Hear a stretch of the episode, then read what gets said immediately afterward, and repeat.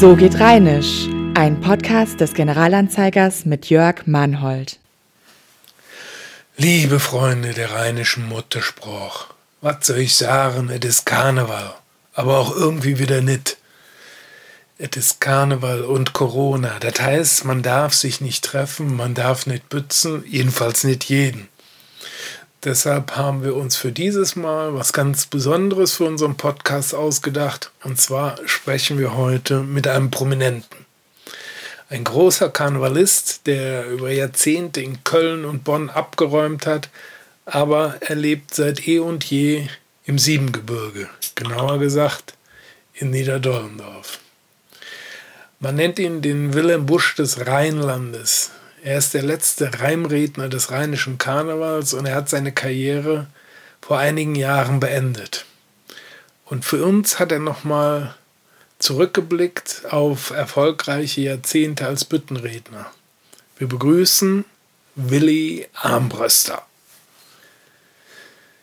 Lieber Willi, danke, dass du uns in dein Wohnzimmer gelassen hast. Zwar auf Abstand, aber nicht weniger herzlich. Und äh, ich selbst war als ganz junger Journalist mal einen ganzen Tag mit ihm unterwegs.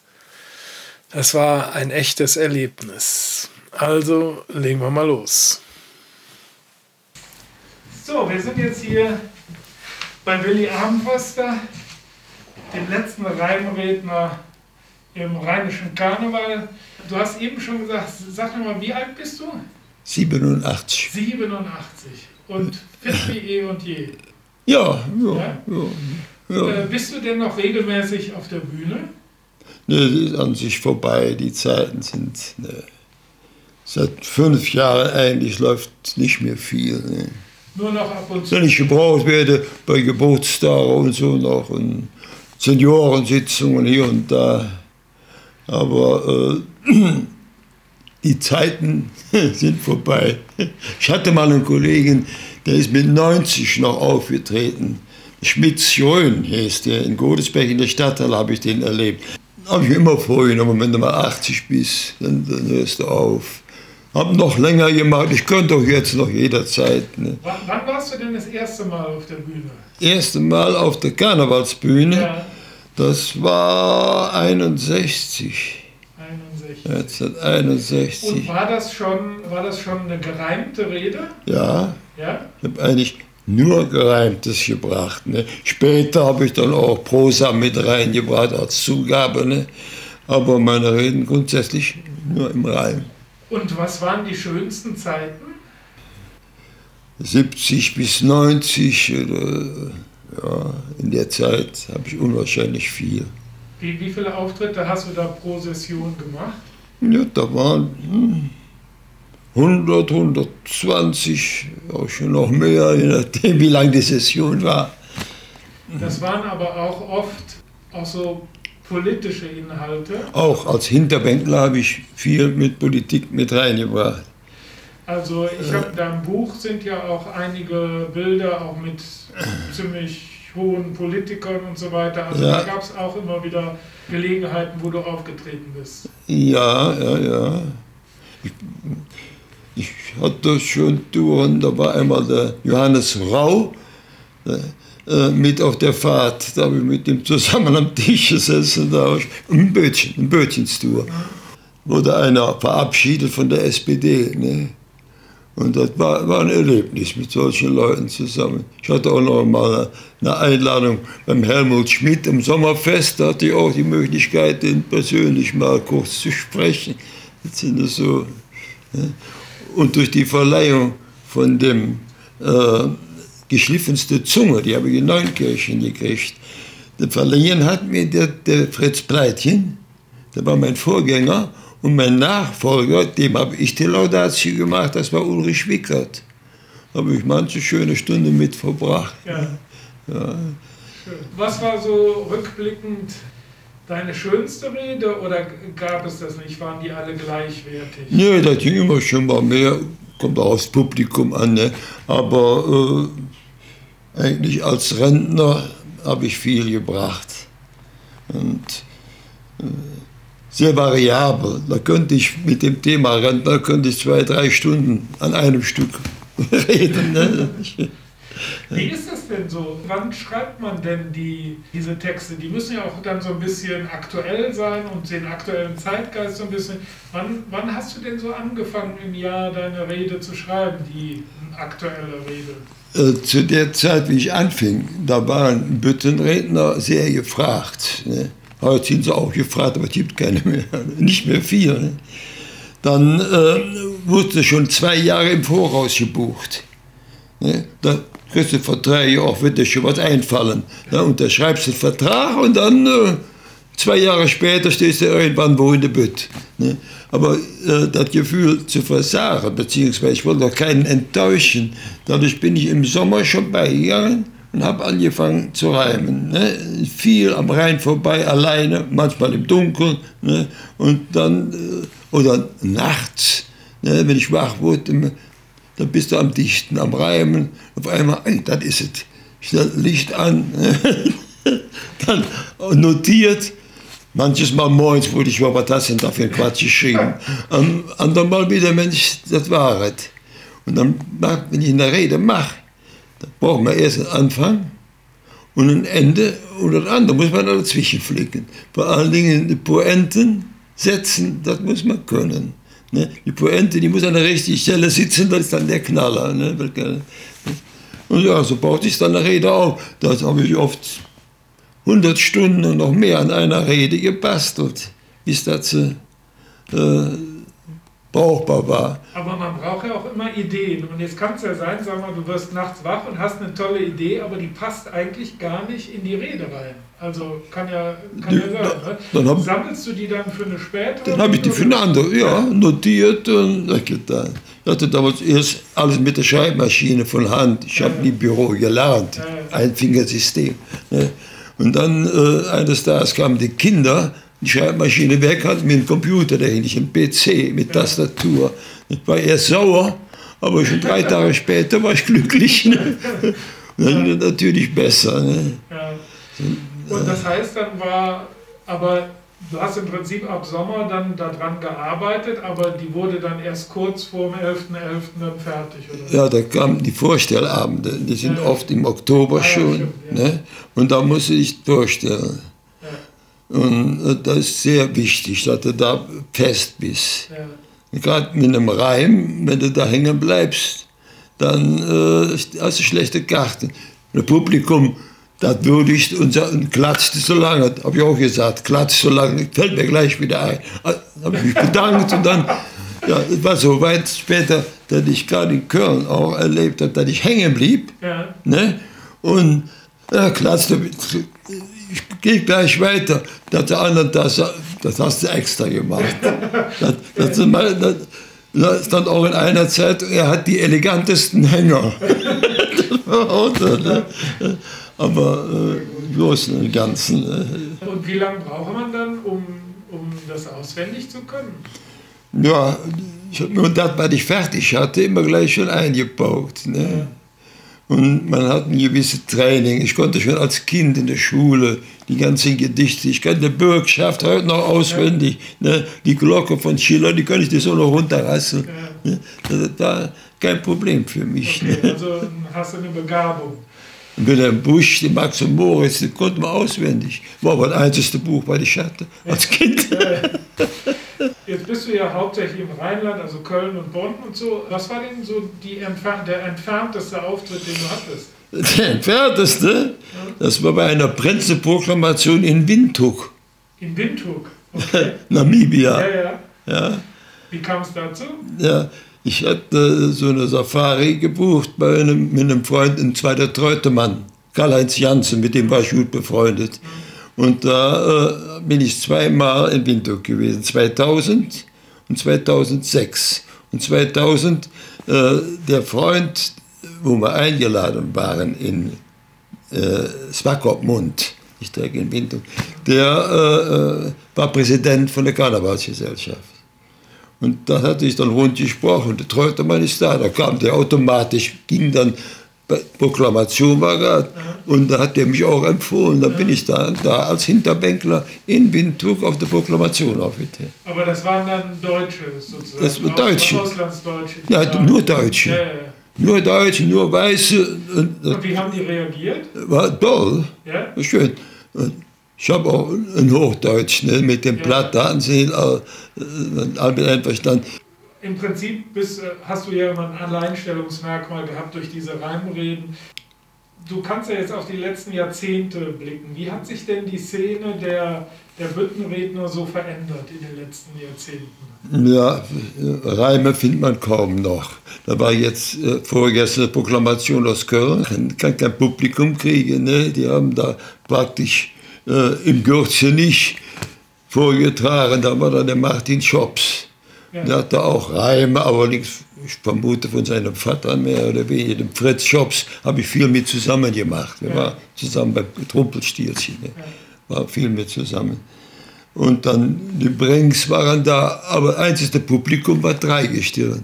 Die waren frisch proklamiert von der Bürgermeisterin. Und die saßen jetzt im Gürzenich dann in der ersten Reihe. Und kein Publikum, dann leere Ding, ne? kann man nicht viel machen. Aber die, auch vom Reim her, das ist alles so ernst. Jeder brachte ein Thema von Corona jetzt in der. Ich meine, würde ich sagen, wir lachen auch, wenn wir nichts verkaufen. Müssen, das ist ernst genug, die Situation. Da braucht man nicht auch noch da, da zu verstärken, meine ich. Und äh, vermisst du die Zeit, die aktive Zeit? Ich meine, äh, in der Session warst du doch dann quasi selten zu Hause, oder? Ja, aber fast jeden Abend unterwegs. Ne? In der Hauptzeit, ne, manchmal an einem Abend, du warst immer mit. Ja, ja, genau. Ne? Der Schwesterwart hat bestimmt sieben oder acht Auftritte. Das war damals, war das Weiberfastnacht und das ging Ja. nachmittags hier bei Mercedes in Bonn. Ja, Dann ging es, äh, ich weiß nicht, also ich glaube Satori-Säle waren wir auch. Wir waren in der Mehrzweckhalle in Troisdorf und wir waren am, als, als, am Schluss hier in den Unionssälen im CDU-Haus. CDU-Haus. ja. Ist das so lange her? ja. Ja, das ist so lange. Ja, dann, Ja. Also was ich interessant fand, war, wie sich so die Stimmung im Laufe der Zeit da verändert hat. Also als wir in Troisdorf waren, da hättest du auch ein Telefonbuch vorlesen können. Die, Ja, also, ja, ja, ja, ja, ja. das, War der im Bürgerhaus? das, Das, genau, das, ja, ja. Ja, ja, ja. Ja, das ist unterschiedlich. In dem einen, da heben sie in den Himmel, in dem anderen, da sagte ich immer, der kriegst du Schmerzensschild, wenn man da Honorar kriegt. Ne? Was die Technik dahinter, kommt darauf an, wer vor dir war. Zu der Zeit, da war dann äh, Zimmermann-Duett, da, äh, Zimmermann. Also wenn du dahinter warst, da hast du schon zu kämpfen. Dann kommt es auf den Präsidenten an. Wenn der äh, die Leute ruhig kriegt, dann du sagen, so, jetzt schalte mal um, jetzt kommt ganz was anderes. Ne? Wenn der aber nur sagt, jetzt äh, als nächstes empfangen wir, im Moment, wen empfangen wir denn da? Ein Armbruster. Ja, schlecht. Die Ansage ist so wichtig für einen Redner, nicht nur für einen Redner überhaupt. Ich sage immer grundsätzlich, die Sitzung, die fällt und, und, und steht mit dem Präsidenten und mit der Musik. Wenn die nichts tun, dann nichts. Warst du denn jetzt zuletzt dann Profi oder hattest du noch einen anderen Job? Ich hatte immer voll erarbeitet. Was, was hast du gemacht? Ich war äh, Mechaniker. Mein, äh, steht auch in dem Buch da mit drin, und zwar ähm, Connection, habe ich da mitgeschildert in dem letzten Buch. Ich hatte Connection durch meinen Chef. Der war früher mal äh, Präsident in Klettenberg bei einer Gesellschaft, in Bonne-Kölsche. Und hatte jetzt in, in Reulendorf, äh, in Königswinter, ein Haus, ein, ein, ein Forschungslaboratorium für Elektrotechnik. Und da habe ich, äh, da war ein Fan von mir, wie ich damals rauskam, da habe ich jedes Jahr in der Firma Nikolaus gemacht, schon dadurch. Aber das war mein Fan und der hat mich dann empfohlen nach Köln. Und dann, äh, ja, auch das steht in dem Buch drin, ne? da hatte ich auch Startschwierigkeiten. Aber auf einmal pff, war ich da, Ja. am Vorstellabend. Ich habe die Zeitung noch, er stahl allen Kölnern die Schau, als Fahrschüler. Ja. Wann war das? Also, das war äh, 58 am Vorstellabend. 59 bin ich dann das erste Mal, da hatte ich direkt so viele Auftritte in Köln. Ne, die wurde gebucht noch und noch. Ich kannte in Köln damals den Dom und ich kannte den Zoo. Da war alles, was ich kannte. Da war einmal da von, von Ehrenfeld bis, was weiß ich, bis Kambershofen. Wo wolltest du hin? Aber auch gleich äh, ein Jahr drauf, ich habe die, äh, die, die na, den Vertrag bzw. die Anfrage noch da liegen. Und zwar, ich war zu der Zeit, wie der Vorstellabend war, war ich zur Lokur in Bad Homburg. Da kriegte ich ein Telegramm. Bitten, äh, anbieten, Auftritt, äh, Hörfunksendung aus dem Würzelig, dann und dann. Ne? Ferdi leisten. Das war damals der Mann. Ne? Ja, bin ich ich habe dann noch für 150 Mark bin ich im Würzelig aufgetreten. Aber das war so eine, Ja. Durchstand. Da waren Fernsehsitzungen noch seltener. Ne? Die kamen meist aus Mainz, die ersten. Ja. Das waren Zeiten. Auch. ja, sehr schön. Musstest du denn dann in der Session, äh, hast du dann Urlaub gehabt oder äh, bist du dann nur Ich habe schon mal? Urlaub genommen, wenn ich nachmittags schon mal weg musste. Aber ansonsten habe ich immer voll durchgearbeitet. Okay. Und immer gerne. Und Ja. während der Session oder wenn ich am Reimen war, die auch die besten Ideen. Ich war in der Versuchsabteilung. Ne, wir haben Entwicklung vom Fahrscheinentwerter, die habe ich vom ersten Entwerter aus mitgemacht, Ja. bis zur heutigen äh, Station, die in den Busse sind. Ne? Hast du denn dazu auch eine Rede? Nahverkehr. Der Witz ist ja, in Bonn, das Psychologische Institut hat in den 90er Jahren haben die eine große flächendeckende Untersuchung gemacht Ja, dazu, wie ältere Menschen mit Fahr Fahrscheinautomaten zurechtkommen. ja, Ist witzig, ne? Also ich meine, hier du mit Fahrscheinautomaten beruflich zu tun, da die haben speziell Senioren und Fahrscheinautomaten, weil das ja eine Wissenschaft für sich war und das hast du da ja auch drin, ne? Du wirst lachen, ich habe die mitentwickelt. Ja, in, in, am Zopp in Bonn, Ja. am Busbahnhof. Da stand mal ein Automat, der erste. Den habe ich mitgebaut. Und äh, allerdings fehlte da noch die Geldrückgabe. Da war eine Akzeptanztaste. Wenn du da jetzt 5 Mark einschmiss und die 4 4,50 musst du bezahlen, dann musst du die 50 Pfennig darauf verzichten. Ne? Akzeptanz, gut, sonst kam das Geld wieder, dann äh, musst du was anderes machen. Nur passend einwerfen, überzahlen gab es nicht. Ne? nicht mehr, ne? Und da bin ich oft, wie ich damit aufgestellt habe, die Bonner Verkehrsbetriebe. Da bin ich manches Mal in meiner Freizeit hin, habe mich in die Gegend gestellt und wenn ich merkte, kam einer nicht zurecht, bin ich da hingegangen und habe denen geholfen. Mit, nur für das, für das Image, für den Automat. Ne? Ja, den allerersten Fahrscheinentwerter, den es gab, den habe ich gebaut. Ja. Das der beste, mein, mein, mein Chef damals, Willi Staffel hieß der, der war auch mal äh, Prinz vom Siebengebirge. Und der hat die Idee mit dem eisernen Schaffner. Da hat er nur die Karte reinsteckst. Hat ein paar Skizzen gemacht, hat die dem Willi Staffel gebracht. Ich sage, Mensch, du hast doch da äh, Möglichkeiten das, in der Werkstatt. Und da kam der zu mir. Haben wir mit zwei Mann haben wir dann das Ding nach den Skizzen aufgebaut. Ne, steckst eine Fahrkarte rein, berührtest einen Mikroschalter, der löst einen Magneten aus und der haut mit einem Stempel, paf, das Datum drauf. Ne, das war die erste. Und wo stand der Erste? Die erste in Bonn. Wo denn genau? Am, Oh, die, die standen ja, da waren mobile, die waren in, in wenn, Ach der, so, wenn der einstieß, musste die. Die waren bis vor kurzem noch, da sind die gerne heute noch welche. Die Kölner hatten noch über 1000 äh, Fahrkartenentwerter. Dann wurden Uhren mit eingebaut, die wurden morgens aufgedreht. ne, musste der Schaffner durch den Buschen überall die Uhren aufdrehen. Und dann stempelte der auch die Uhrzeit damit. Und dann später kamen da noch ganz andere Informationen mit drauf. Ja, heute haben die ihr Terminal da vorne und drucken da, zack, zack, zack. zack. Aber was ich sagen wollte mit den, mit den äh, Fahrscheinen, Automaten, ich habe die damals mit 50 Jahren her, fast, ja, da haben wir 40. Ne? Aber wenn ich heute mit der Bahn fahre, stehe ich am Schlauch. Entweder bin ich froh, dass meine Frau eine Dauerkarte hat, oder ich weiß nicht, wie ich eine Karte ziehen muss. Ein Lorem-Programm. Typisch Kölsch, auch meine schönsten Reden. typisch Kölsch. Ne? Ja, das, ist. Da, ne, da habe ich mal in der Express, im Kölner Express, da war mal eine Schlagzeile, und zwar vom Hans-Horst Engels, der war Pressekomiteepräsident vor Jahren. Und da hatte der mal vor Reportern geäußert, die Büttenredner heute könntest du all vergessen. Der eine ist vernünftig wie der Willi Armbrust. Und es gab aber eine Explosion in Köln. Da schrieben die ganzen Kollegen hin, äh, was soll der Blödsinn, sie werden auch, ne, und so. Ne. Aber irgendwie hat mir das gut getan. Ne? Das war ein Fan von mir. Ja, ja. Nahverkehr.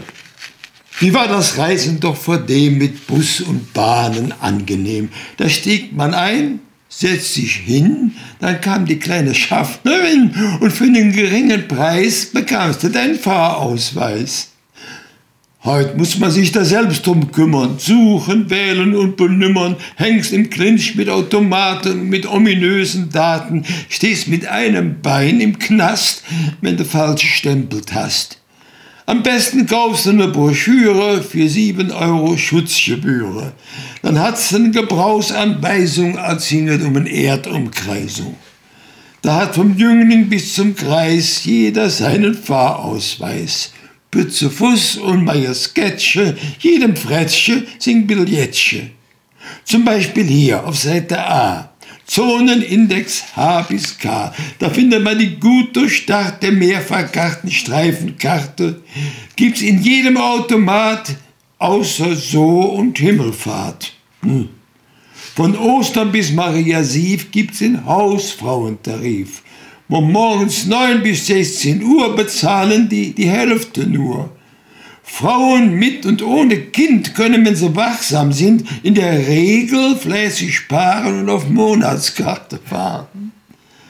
Kapitel 13 Absatz 10 im Fahrverbund mit KVB. In der Mehrpersonensparte die Minigruppen Umweltkarte. Nur von Bonn äh, gilt für Oma, Katze und Kind nur von Bonn bis Bocklemünd.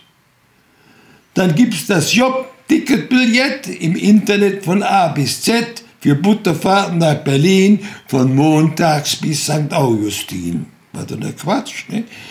Mit diesen exklusiven Daten begibst du dich zum Automaten. Dann wirfst du deinen Barbesitz oben in den Einwurfschlitz. Linke Seite hast du jetzt das Linienzonen-Streckennetz. Rechte Seite von dem Kasten die Preistarif- und Auswahltasten. Jetzt brauchst du nur noch kombinieren mit x hoch 3 zum Multiplizieren. Das wäre dann die letzte Hürde, äh, wenn jetzt eine Karte kommen würde. Wenn da jetzt gerade einer steht, der dir dann zeigt, wie das so geht, dann hast du ausgesprochen Glück. Ansonsten kommt dein Geld zurück und oben links steht im Karree, ICE ist JWD. Auf Deutsch gesagt, nimm den Schrott, geh wieder heim, der Zug ist fort. Super. Ne? Sehr schön. Ja, sehr schön, Mensch. So, und wie geht es jetzt weiter mit dir und Karneval? Ja. Du bist passiver Beobachter, beziehungsweise wenn, wenn nochmal jemand ruft. Ja, ich, mich gebraucht, bin ich immer da, ne? Ja. Jederzeit. Ja. Ne? Ja. Aber irgendwie, viele haben mir gesagt, man hat mir gesagt, du tust nichts mehr. Ne? Irgendwie hatte dann bist du fort. Ich denke, Marie-Louise Nikuta, mit der habe ich zusammen am selben Abend in Köln angefangen. Wir saßen an einem Tisch, wir kannten uns nicht, sind dann aber immer parallel gelaufen. Wir haben zusammen in, äh, angefangen beim Club Kölner Kameralisten am selben Tag. Und äh, leider ist sie vor zwei Jahren gestorben. Ne? Aber die hat so viele schöne Lieder gemacht.